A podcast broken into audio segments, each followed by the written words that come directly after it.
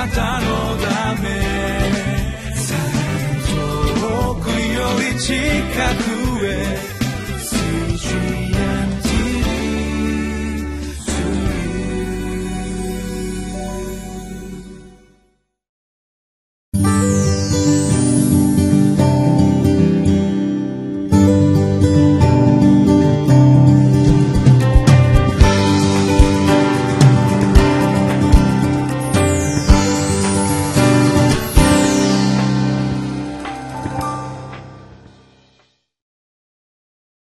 こんにちは。日本ホーリネス教団、板橋キリスト教会、東京仲良しキリスト教会の牧師の武田博と申します。本日は8月26日金曜日、吉明第22章21節から34節祈って真意を伝えれば平和を回復しますというテーマで共に聖書を読みます。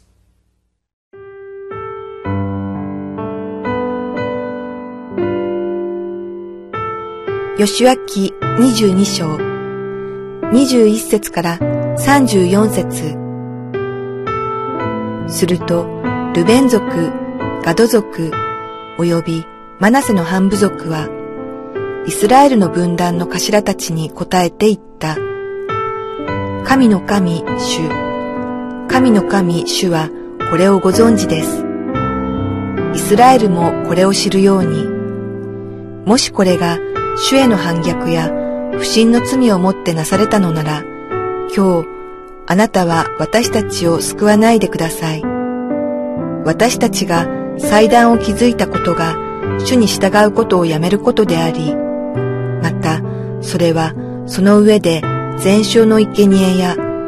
穀物の捧げ物を捧げるためであり、あるいはまた、その上で和解の生贄を捧げるためであったのなら、主ご自身が私たちを責めてくださるように。しかし事実、私たちがこのことをしたのは、次のことを恐れたからです。後になって、あなた方の子らが私たちの子らに次のように言うかもしれないと思いました。あなた方とイスラエルの神、主と何の関係があるのか。主はヨルダン川を私たちとあなた方、ルベン族、ガド族との間の境界とされた。あなた方は主の中に分け前を持っていない。こうして、あなた方の子らが私たちの子らに主を恐れることをやめさせるかもしれません。それで私たちは言いました。さあ、私たちは自分たちのために祭壇を築こう。全焼の生贄のためではなく、また他の生贄のためでもない。ただ私たちとあなた方との間、また私たちの後の世代との間の証拠とし、私たちが全焼の生贄と他の生贄と和解の生贄を捧げて、主の前で主の奉仕をするためである。こうすれば、後になって、あなた方の子らは私たちの子らに、あなた方は主の中に分け前を持っていないとは言わないであろう。また、私たちは考えました。後になって、もし私たち、また私たちの子孫にそのようなことが言われたとしても、その時私たちはこういうことができる。私たちの先祖が作った主の祭壇の型を見よう。これは全焼の生贄のためでもなく、また他の生贄のためでもなく、これは私たちとあなた方との間の証拠なのだ。私たちが主の幕屋の前にある私たちの神、主の祭壇の他に、全焼の生贄や、穀物の捧げ物や、他の生贄を捧げる祭壇を築いて、今日、主に反逆し、主に従うことをやめるなど、絶対にそんなことはありません。祭司ピネハス、及び、改宗の上に立つ族長たち、すなわち、彼と共にいたイスラエルの分断の頭たちは、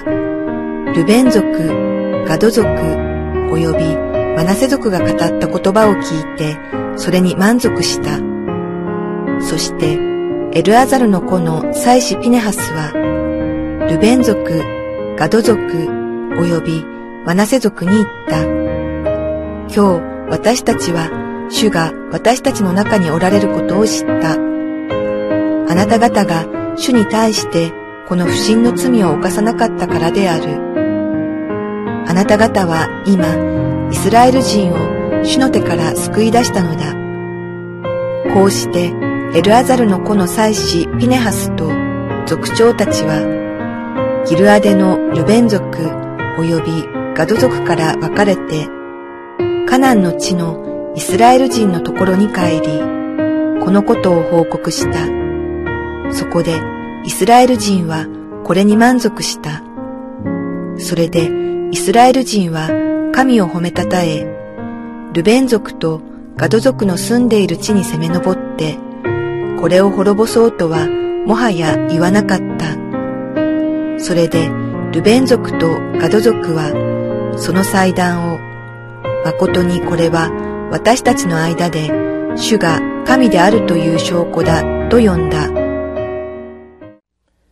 土地の分割を終えたイスラエルは、特に二部族藩東にすでに土地を持っていた彼らの帰還に際して、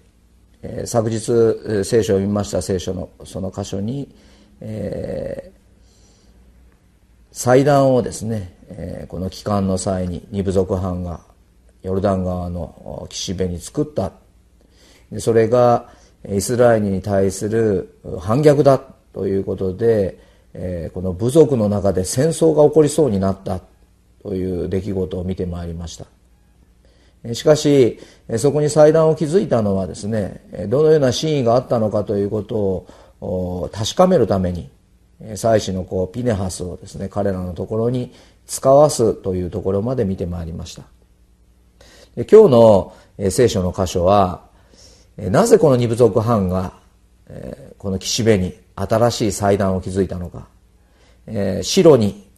すで、にもう祭壇が築かれている。白に対抗して、えー、自らの祭壇を築いたそのような行為であったのか、まあ、そのことが、えー、この聖書の箇所で今日、えー、確かめられようとしているわけなんですけれども、えー、この新しい祭壇を築いた目的は何なのか。ということであります。これからこの二部族藩は、ヨルダンの東側に帰っていき、そしてヨルダンの西とはまた別の形で、そのところで同じイスラエルの共同体として、主に仕えて、そのところで生活をしていくわけなんですけれども、彼らが心に心配していましたのは、どんどん時代が流れていくとともに、この二部族藩が、この約束の地カナンを受けることができなかったのではないだろうかという不満が出てくるのではないかと。えー、後々の子孫が、え、なぜ自分たちはこの地に住んでいてカナンの地を得ることができなかったのかと言い出すのではないだろうか。いや、私たちは同じ種にあって一つの共同体である。同じ種に使えるものである。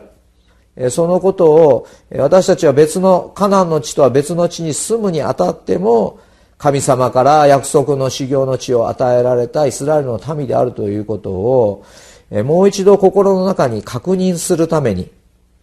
この祭壇を誠に主が神であるという、このお方だけが神であるという証拠として、後々の子孫たちがその祭壇を見て、私たちにも主は修行の地を与えられたのだ。同じ主に仕えるものであるという、その印として、彼らはこの祭壇を建てたということであります。自らがこの西の人々に対抗して自らの祭壇を建てたわけではない。そのことについて、神の神、主、神の神、主、私たちがこの祭壇を築いたその真意は、主がご存知です。というですね、まあ、その言葉をですね、このところに語っております。えこのところでですね、あのその内容がですね、このピネハスに語られましたときに、えー、誠に、えー、私たちの誤解であったということが解けていくわけなんですけれども、えーまあ、今日のですねテーマが祈って真意を伝えれば平和を回復します、えー、聖書の言葉の中に平和を作り出す人たちは幸いです。彼らは神の子と呼ばれるであろうと。私たちの世界にも私たちの周りにも争いは絶えないわけでありますけれども。また誤解によって争いが起こることもまた些細なすれ違いによって誤解が生じて争いが起こることもあります。時にはそれによってこの分裂してしまったり分派してしまったりすることもありますけれども私たちが神の子と呼ばれるそれは平和を作り出す争いのあるところに祈りと神様を中心とした神様のご愛を持って平和を作り出すそのような使命を神の子供と人々が呼んでくれるそのような証拠としてこの平和を作り出すという労があります。今日のこの聖書の箇所のところを通しても私たちが知りますのはもう一度彼らがこの争いが起ころうとしているその場所に心を一つにして平和を作り出したということであります。もともと誤解のために争いが生じるそのようなことでありましたけれどもあのこの二部族藩のですね心も同じでありましてそれは主こそが神である。その印としてこの祭壇を置きましたと。西の人々もそれをよしそれを満足したとその言葉を聞いて。まあ本当にあの私たちもそのような誤解が解消される時また争いが起こりそうなところに平和を取り戻した時の、まあ、その喜びと言いましょうか。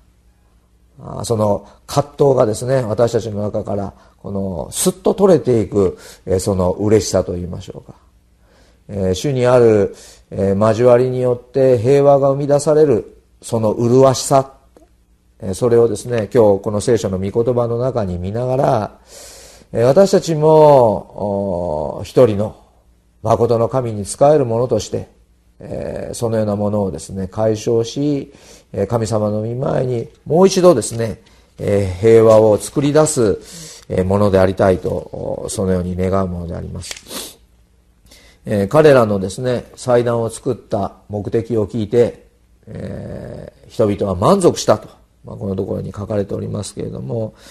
そこでもう一度この分裂と葛藤を克服して、そして和解しました時に、神様の豊かなご臨在主が私たちの真ん中におられるということを確認するそのような時。あの神様はですね非常に、うん、私たちにとってこの不思議なお方でありまして、えー、このような争いの中に、えー、この平和を作り出す。もともと平和でありますと私たちは平和の喜びっていうふうなものは今一つわからないものなのかもわからないですけれども争いの中にあってそこに平和が作り出される時の神様の麗しさ栄光。私たちがたとえ水と油のような関係でありましたとしてもそこに主が、まさにこのヨルダン川の真ん中に印である。私たちは主において一つであるというですね祭壇が建てられているようにですね私たちの間に私たちは一つですという祭壇を見ますときに主の御臨在をそのところに仰ぎますときに、そこに作られる平和、その麗しさを、今日私たちは、あの、この聖書の箇所の中から、一人一人が覚えさせていただきたいと思うんですね。私たちは常に私と隣人の間に主を置く。それがキリストの愛、キリストを通して互いに愛し合うことである。その作り出される平和は、この世が私たちが与える平和とは異なった、主が与えてくださる平和。特に、えー、私たちクリスチャンの間ではそのような言葉が使われますけどシャロームシャロームという平和が私たちのうちに訪れます。私たちの心の内にも私と隣人の関係の間にも豊かな種の平和シャロームが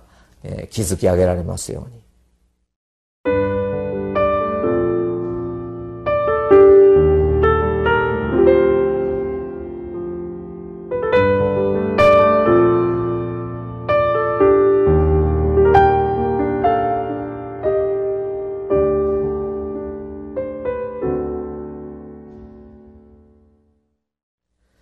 平和を作り出す人たちは幸いです。彼らは神の子と呼ばれるでしょ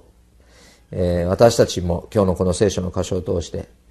えー、私たち自身にも私たちの周りにも争いや戦争、憎しみ、分裂、分派、妬み、せな、えー、そねみ、そのような、えー、罪の中で、そのような世界の中で、私たちが心の葛藤で苦しむようなことがあると思います。しかし、私たちの間に真ん中にいつも主を置いてそこに豊かな主の平和が作り出される、え平和を作り出すその幸いの中を、え共に歩まさせていただきたいとそのように願うものであります、えでは、えお祈りをさせていただきます。恵み深い天の父なる神様私たちはほんの些細な誤解で互いに争ったりまた心の中であれやこれやと葛藤するものであります。しかし今日の聖書を通して私たちにあなたが悟しを与えてくださってあなたと隣人の真ん中に主を置きなさいとあなたが語ってくださって心から感謝いたします。主を真ん中に置きます時にシャローム豊かなあなたの平和が築かれることを覚えて心からありがとうございます。あなたの麗しい見業をそのところに見ることができますように、どうかお一人お一人の歩みの上にあなたの祝福を持ってお導きください。このお祈りを主イエス・キリストの皆によってお祈りいたします。アーメン。